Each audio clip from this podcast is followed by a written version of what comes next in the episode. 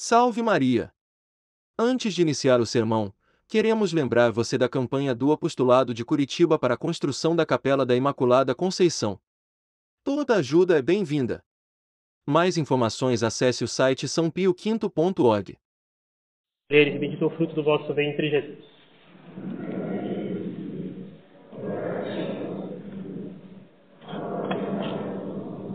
Nossa Senhora das Dores. Podem sentar. Bem, caríssimos, no final da Ética de Aristóteles, o quinto evangelho, né, Aristóteles diz que o homem, palavras dele, o homem deve se dirigir até as coisas imortais e divinas o quanto pode. E ainda que seja pouco, o que conhecemos dessas coisas, é mais amado e mais desejado do que todo o conhecimento que temos dos seres inferiores. Aristóteles quer dizer que nós temos mais satisfação em conhecer pouco de coisas mais elevadas do que muito de coisas inferiores. E Jesus Cristo, ele vê nesse conhecimento, baseado nas coisas superiores, a razão da amizade, a raiz da amizade entre nós e ele. Não vos chamo mais de escravos, mas de amigos, porque vos fiz conhecer tudo o que ouvi de meu Pai. Dentre essas coisas que Jesus Cristo nos ensinou a respeito de Deus, a mais sublime é o mistério da Santíssima Trindade. E porque nós, conhecemos, nós conhecemos esse mistério, nós somos amigos dele. Porque a Santíssima Trindade é a vida interior de Deus. Mas para quem você abre a sua vida interior? É para o seu amigo. E é um mistério, o mistério da Santíssima Trindade, que em si mesmo tem o máximo valor para nós. Ele não é uma coisa simplesmente abstrata, teórica, um conhecimento meramente teórico a respeito de Deus. A Santíssima Trindade faz com que o conhecimento dela para nós, faz com que a vida íntima de Deus seja para nós o assunto de máxima contemplação, que é a finalidade da vida humana.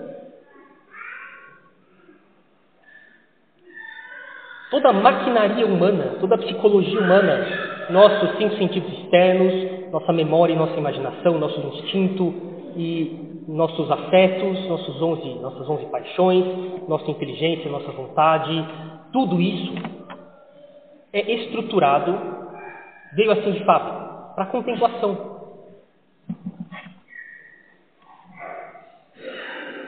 A verdade sobre a Santíssima Trindade ultrapassa nossa, nosso alcance natural. Mas, uma vez conhecido, é o assunto de máxima contemplação do ser humano. É o modo mais elevado e o modo justo de usar toda a maquinaria humana nessa vida. Pensar sobre a Santíssima Trindade, refletir sobre a Santíssima Trindade. Isso tem consequências sobre nós. De modo que qualquer coisa que vá diminuindo a importância fundamental da Santíssima Trindade, do dogma da Santíssima Trindade, acaba dando problemas na vida católica das pessoas. Padre, de que modo o dogma da Santíssima Trindade vai sendo golpeado? Primeiro, uma visão explicitamente, é, que confessa explicitamente que Jesus Cristo é só homem qualquer visão materialista, marxista, teologia da libertação, que vê em Jesus Cristo um simples homem, um organizador social. Qualquer visão, isso é menos comum, pelo menos de maneira deliberada. Pode ser que as pessoas tenham isso vez ou outra. Vê o Espírito Santo não como uma pessoa distinta dentro da Santíssima Trindade, mas um, um, um certo nome que é dado para certas ações de Deus no mundo. Não, o Espírito Santo é uma pessoa distinta do Pai e do Filho. Não foi o Espírito Santo que foi batizado no Jordão nem morreu na cruz. Nem o Espírito Santo que disse: Esse é meu filho bem amado, ouvir. É outra pessoa. Qualquer coisa que diminua a Santíssima Trindade, a importância desse dogma fundamental, é introduzir na teologia e, portanto, na vida católica, pouco a pouco, uma tendência anti-contemplativa. Senhores, se nós não temos uma vida voltada constantemente corrigida, alinhada em vista da contemplação, nossa vida é pífia. Nossa vida humana é, é, é sucateada, é óbvio. Isso vai ser visto daqui a pouco. É, é, é, é começar a, a, a, multiplicar no mercado livros de teologia escritos sem contemplação, sem piedade. E também livros de piedade sem doutrina. Coisa que no seminário nós chamávamos de andorinhas. São graciosas por fora e magrinhas por dentro. Livros de piedade sem doutrina. Não é para nada. É só para ter uma vida espiritual sentimental. Primeiro, primeiro vento que acontece, a pessoa abandona tudo. Não tem convicção. Os padres da igreja, os doutores da igreja, sempre consideraram o estudo da Santíssima Trindade algo de máxima importância. Não é um estudo que pertence simplesmente, lógico, à execução prática das coisas. Tratado sobre a confissão, tratado sobre o matrimônio, de direito canônico. Tem consequências bem mais práticas, lógico. Mas a, a, a, as exposições dos teólogos sobre a Santíssima Trindade são capitais a levarmos uma vida de contemplação que é a vida humana. O resto é mais ou menos animal. Imagine se um pagão falava, Aristóteles falava assim, é necessário nos eternizar o máximo possível. E nós, filhos de Deus, como é possível ficar indiferente diante disso? E assim todos os grandes doutores da igreja, os padres da igreja, escreveram alguma coisa sobre a Santíssima Trindade. Quando eu falo alguma coisa, é uma pedreira, assim. Santo Atanásio, Santo Agostinho, Demorou 20 anos para ele escrever o Tratado da Santíssima Trindade dele. Santo Anselmo, São Tomás. Foram verdadeiros contemplativos. 20 anos escrevendo sobre a Santíssima Trindade. Procurando na alma humana comparações que permitissem alguma analogia com a vida interior de Deus. E eles tinham um espírito de contemplação. E eles tiveram interesse não só em coisas práticas da vida humana, os livros deles, desses santos, doutores ou, ou, ou padres da igreja, são sempre cheios de bom senso, mas muito interesse também pelas coisas divinas, por Deus em si mesmo, pela própria vida interior de Deus. Porque conhecer e amar a vida interior de Deus já é um começo de vida eterna aqui nesse mundo. É necessário nos dirigirmos às coisas imortais e divinas o tanto quanto pudermos. E é por isso que a igreja faz superabundar na religião católica referências e confissões explícitas da Santíssima Trindade. O glória na missa, no credo, ao final de cada oração, por nosso Senhor Jesus Cristo, e convosco, Pai, vive e reina na unidade do Espírito Santo, etc. E outras variações. As três repetições ternárias do Kyrie, a própria festa da Santíssima Trindade hoje, que é o ponto de partida para todos os domingos depois de Pentecostes. O próprio prefácio da Santíssima Trindade, antes do cano, todos os domingos. A oração final da missa, em que o padre se dirige à Santíssima Trindade, porque a missa é dirigida à Santíssima Trindade. A missa tem como finalidade dar glória para a Santíssima Trindade. O sinal da cruz, feito em nome do Pai, do Filho e do Espírito Santo. As absolvições, em nome do Pai, do Filho e do Espírito Santo.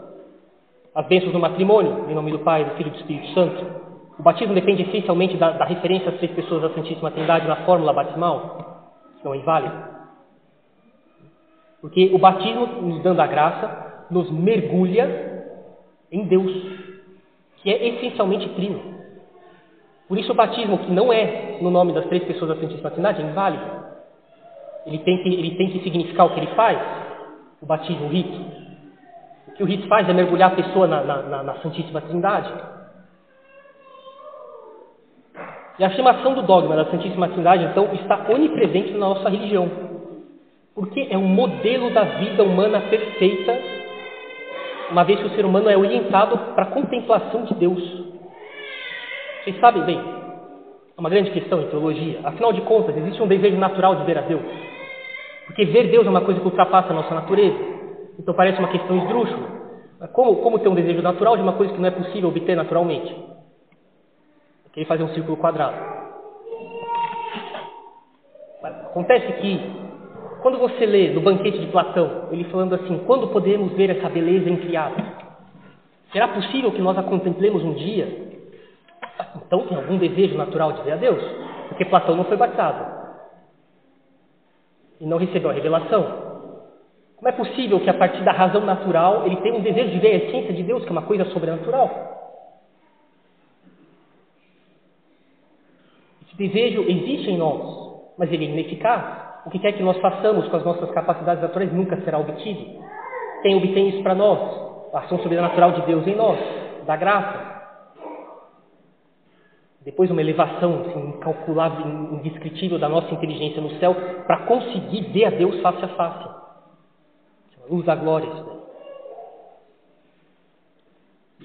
E essa capacidade de ser elevado a isso existe em nós.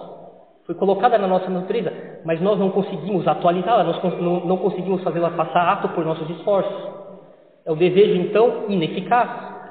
Não produz resultado nenhum, a não ser que uma ação sobrenatural de Deus o faça em nós. E é condicionada, mas será que é possível isso? Você não dá para saber. Pela revelação a gente sabe que isso acontecerá. Se nós nos salvamos.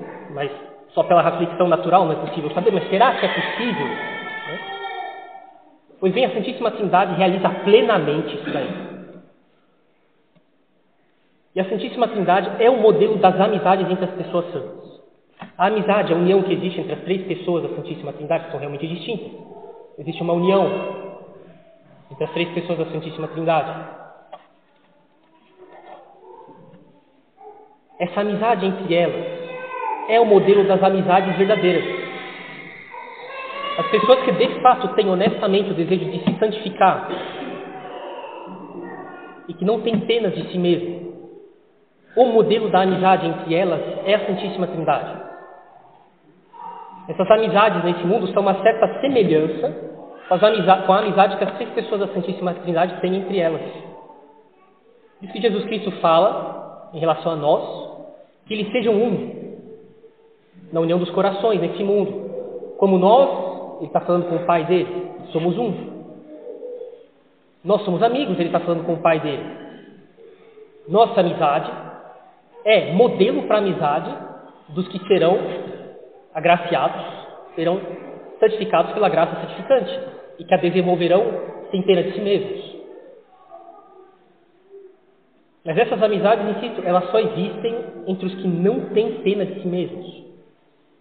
Eu falava aqui desde fábrica, né? toda uma organização psicológica nossa, todas as nossas capacidades de ação, que é pronta para contemplação. Mas as pessoas, quando recebem a graça sobrenatural, junto com as virtudes infusas e os dons do Espírito Santo, em vista de atualizar essa contemplação, de torná-la concreta, de concretizá-la, já nessa vida, tanto quanto é possível, por uma ação sobrenatural de Deus, elevando nossa natureza, com toda a maquinaria que a gente tem de fábrica, até a contemplação sobrenatural de Deus, o tanto quanto é possível nessa vida. Quando isso é dado para nós, as pessoas começam a sucatear isso. Tudo isso é dado para nós para orientar tudo em vista de Deus. Lembre-se, a caridade tem como fruto. A caridade não é uma coisa abstrata, não é uma coisa vaga, nebulosa, sem contornos definidos. A caridade é uma virtude realmente existente na vontade que produz frutos e atos absolutamente claros e específicos uma obsessão por fazer a vontade de Deus. Deus, e é isso que importa, pouco importa o resto.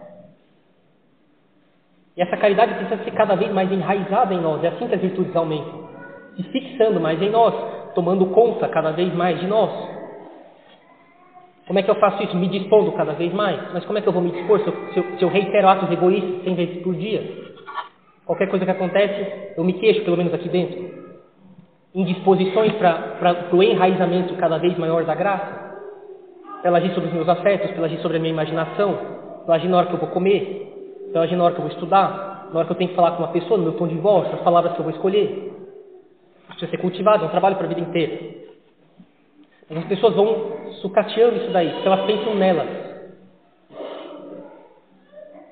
O, o, o, sinal assim claro de que as pessoas pensam nelas é quando elas têm medo de, levar, de praticar a religião católica pelo que os outros vão pensar. Os outros não pensam em você, eles pensam neles. É por isso que você acha que eles pensam em você, porque você pensa em você. Você acha que os outros estão pensando em você? Os outros não pensam em você, pensam neles.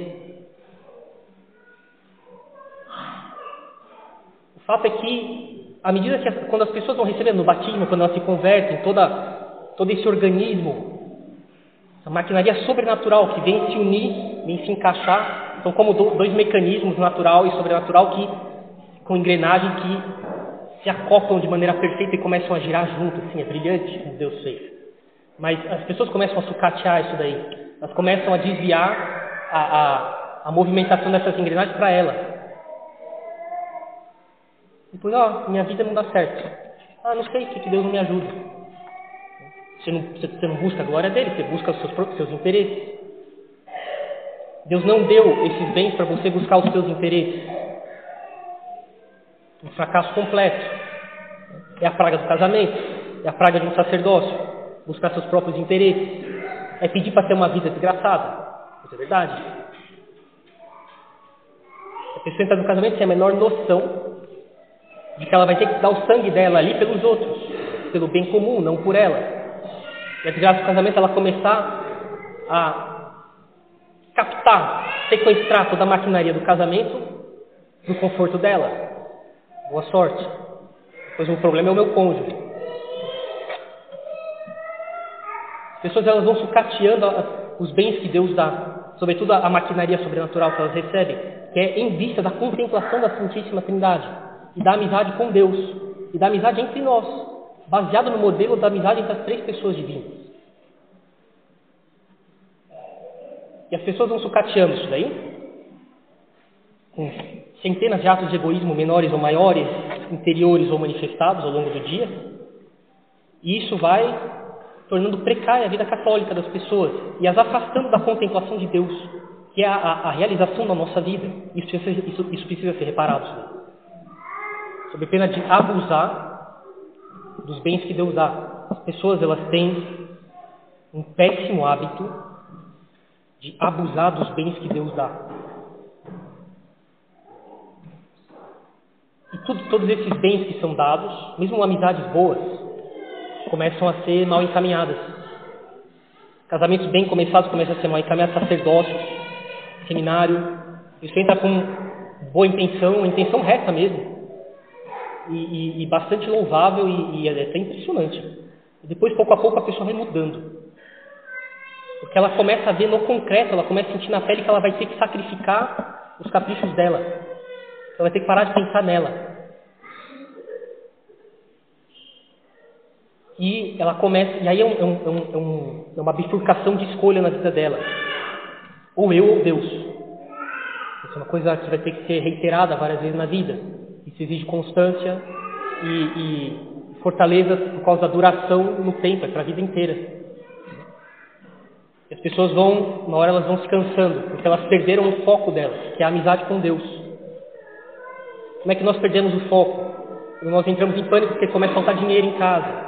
Porque alguém, eu fico irritado porque alguém tem seus defeitos. Porque eu não consegui fazer, realizar meu projeto, não passei em tal prova. Porque eu não consegui para emprego. Porque vai demorar mais um semestre na faculdade. Eu começo a ficar irritado com essas coisas porque eu estou preocupado comigo. Se falar por mim mesmo, quando eu saí de casa aos 17 anos que eu tinha entrado na faculdade, posso garantir, isso, isso para mim é claro, claro, claro, que foi a melhor coisa que poderia ter acontecido para minha alma. Eu gostava de ficar em casa. Eu sempre gostei de ficar em casa. Nunca tive problema com isso, com a minha família e tudo. Mas é impressionante olhando como as coisas foram sendo encaminhadas pela providência, como ter saído de casa, aonde eu saí, para a cidade que eu fui, que a providência de fato encaminhou as coisas para o melhor bem da minha alma. E quando não acontece alguma coisa, de fato de eu não ter passado em outras provas, em outras cidades, se dirigia a isso, ao maior bem da minha alma. E se a pessoa começa a ficar se queixando e a, e a, a, a olhar as coisas sobre a ótica em que ela é o centro das coisas, né? ela começa a sucatear a vida sobrenatural dada por Deus para ela em ordem da contemplação da Santíssima Trindade, que é a, a plena, a plena realização da, da, da vida humana perfeita. E tudo isso é, é dado para nós prepararmos nesse mundo, em cada um de nós, na nossa vida, uma visão imediata da Santíssima Trindade que nós teremos no céu. Deus, Deus, Ele quer muito bem. Não é possível querer mais o bem do que Ele. Você está preocupado que as coisas não dão certo? Fique tranquilo, Deus está mais preocupado que você. Mas Deus, amando tanto o bem das almas, acaba cedendo, é um efeito do amor isso daí, a adiantar as coisas. Quando a gente ama alguém ou alguma coisa, nós queremos que aquilo aconteça, queremos dar um presente ou fazer um bem para aquela pessoa o mais rápido possível. E Jesus Cristo, ele desejava tanto a salvação das almas que, por exemplo, na última ceia ele fala: Desejei com desejo passar essa Páscoa convosco. Desejei com todo meu, toda a minha vontade. Ora, o que é a, a, a, primeira, a última ceia? É a primeira missa, que é colocar diante de nós a paixão de Cristo na cruz. Ele desejava tanto morrer para a salvação das almas que ele adiantou um dia. É exatamente isso, não estou sendo poético. Ele tinha tanto desejo de pagar pelos pecados das pessoas e fazê-las amigas de Deus, ele adiantou um dia. Ele não se controlou, entre aspas, é possível dizer assim. Tamanho amor ele tinha por nós. Também Deus, ele não consegue esperar até o céu para que as pessoas tenham a contemplação da Santíssima Trindade. O tanto quanto é possível, ele já dá tudo o que a gente pode para ter o que é possível nessa vida. Agora, vocês compreendem como Jesus Cristo tem machucado no coração dele pela ingratidão das pessoas com tudo que eles, recebem de Deus e sucateiam cem vezes por dia. As obras-primas do amor de Deus, adiantadas porque ele, ele, ele, ama numa intensidade infinita a nossa salvação, então ele, ele dá antes da hora, se é possível dizer assim. As pessoas jogam fora, sucateiam isso daí para elas. E esse deve ser o ideal do nosso coração. Ter uma amizade com a Santíssima Trindade, por contemplação e por amor. Isso deve ser o nosso ideal. O ideal é diferente de ideias. Ideias se obtém estudando. Ideal é um modo de lidar com a vida baseado numa certa meta de finalidade que eu tenho para ela. Essa finalidade, nós sabemos, nós não somos modernos que diz cada um decide o que faz da sua vida, negativo. Ela já nos foi dada. A maquinaria foi dada desde a fábrica. A finalidade da, da, da, vida humana é a contemplação de Deus. Esse é o nosso ideal. Nós, como somos livres e inteligentes, ao contrário das pedras que caem para baixo sem pensar e sem querer, é necessário, uma vez compreendida essa finalidade, tomá-la livremente para nós. Essa é a nossa honra, essa é a nossa grandeza, de que nós voluntariamente tomamos para nós a finalidade que Deus já determinou para nós. Mas nós fazemos ela livremente, nós a tomamos para nós, consentindo nela, depois de reflexão. E o ideal da vida humana deve ser, deve ser então a amizade com a Santíssima Trindade, ver Deus no céu. Como disse o Agostinho, o coração é tão grande, vai ser mais ou menos, grande conforme a grandeza maior ou menor das coisas que ele ama. E ele fala uma vez e, portanto, se nós amarmos a Deus, nossa alma terá a grandeza de Deus. Eu vi um professor da USP traduzindo isso daqui falando assim, bonito. E, e, e, e, um ideal, que é o ideal da vida humana, que é contemplar Deus no céu, é que faz com que as pessoas tenham um coração grande. O nosso coração, não é possível ter um coração maior do que isso, porque não é possível nada maior para a criatura humana. Contemplar a Santíssima Trindade no céu e ser amigo de Deus e das, das três pessoas da Santíssima Trindade. E pessoas que têm o coração grande e uma vida que tem um ideal, que não, elas não, não escolheram livremente, assim, de maneira aleatória, gratuita, por achismos mal fundados para elas, mas quando elas compreenderam que a vida humana é para a contemplação de Deus, elas não têm depressão, elas não têm ansiedade, elas não têm desânimo. Isso aqui, isso aqui não é demagogia, isso aqui é verdade. Qualquer coisa que aconteça de difícil é encarado sob esse ideal. Ela não desanima, ela agradece a Deus. Ela vê aquilo como um, um, vindo, da, vindo do amor da providência para ela. É exatamente o que ela precisa naquela hora com graças que ela está recebendo naquela hora, para ela se corrigir do que ela tem que corrigir ali. Não existe desânimo, não existe depressão nessas pessoas. E é o espírito católico. Nós vamos em breve falar sobre o que é o espírito católico. Falta bastante isso daí. O primeiro, a primeira característica do espírito católico é receber de Deus tudo, sobretudo as dificuldades, com esse estado de alma. Tem dois livros na Sagrada Escritura só sobre isso, Jó e Tobias. Vejam o espírito com que eles recebem as coisas pelas quais eles passam. É de nos dar vergonha. Pois bem, se antes de Jesus Cristo eles eram assim, mas quanto mais nós. Então, esse é o nosso ideal. Ter um coração grande, mirando a amizade com a Santíssima Trindade. E, portanto, não sucatear toda, todo o organismo, toda a maquinaria sobrenatural que Deus nos dá e que se acopla assim de maneira brilhante com a maquinaria natural com a qual nós nascemos, e tudo isso foi usado para a coisa mais elevada que alguém pode pensar nessa vida, que é de ser amigo de Deus. Em nome do Pai, do Filho do Espírito Santo. Amém.